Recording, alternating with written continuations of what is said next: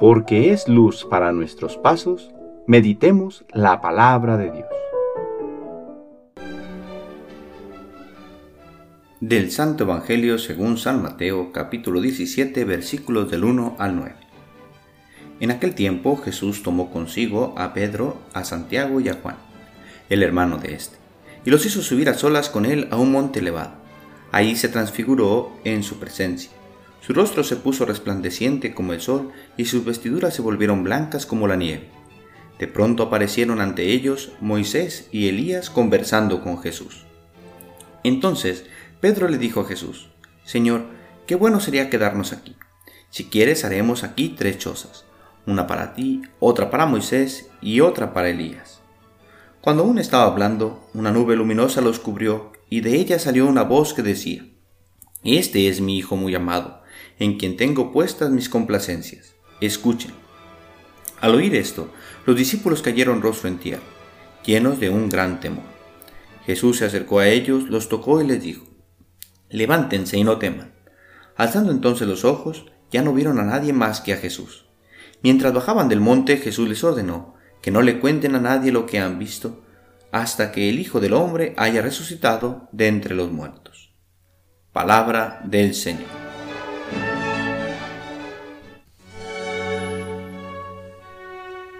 Domingo 6 de agosto, solemnidad de la transfiguración del Señor.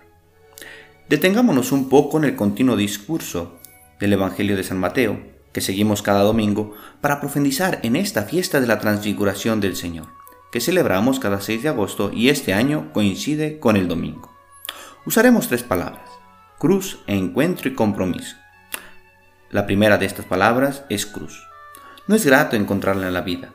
A veces deseamos que no exista pero nos encontramos con que hay diferentes tipos de cruces en nuestra existencia y se presentan continuamente. Para comprender la trascendencia de la transfiguración, debemos saber qué sucedió antes.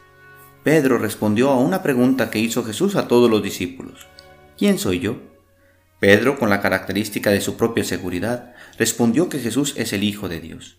E inmediatamente el Maestro lo confirmó, pero reconociendo que no como ellos pensaban, ya que el Mesías debía llevar la cruz y morir en manos de sus enemigos, y que quien quisiera seguirlo debía también portar la cruz. Esto, dice el Evangelio, provocó un grave escándalo entre sus discípulos. Nosotros muchas veces también vivimos esta situación. Sabemos y comprendemos que existe la cruz, que se nos presenta en varios momentos provocando escándalo y confusión. Sin embargo, también sabemos que es la condición para seguirlo porque hacer el bien en la vida no siempre es fácil y no siempre es bien recibido. Así lo descubrimos en el Evangelio y lo observamos en la vida de muchas personas que siguiendo el ejemplo de Jesús han sufrido contradicciones y dificultades. Ante nuestra fragilidad y nuestro miedo, Jesús nos presenta el camino para recuperar el valor, a través de un encuentro especial. Dice el Evangelio que fue a orar, y llevó consigo a Pedro, Santiago y Juan. Mientras oraba se transfiguró, es decir, su rostro brilló, y sus vestidos se volvieron resplandecientes y aparecieron Moisés y Elías conversando con él. Hoy nosotros estamos invitados a vivir esta experiencia de Jesús y sus discípulos. No es la primera vez que Jesús ora a Dios Padre, pero sí es la primera vez que el Evangelio nos cuenta cómo sus discípulos son testigos de lo que sucede durante esta oración.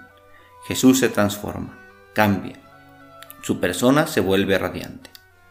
Cuando vamos a la Eucaristía o rezamos, deseamos ser como Jesús, que va a la montaña a buscar a su Padre. Y este encuentro transforma su vida.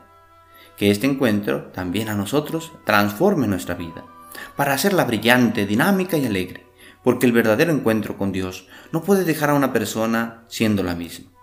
Por eso, cuando la Eucaristía es un verdadero encuentro, cuando la oración es un verdadero diálogo con Dios, diremos como Pedro, Señor, qué bueno que estemos aquí, y no querremos salir de ahí. Pero no podemos quedarnos aquí para siempre.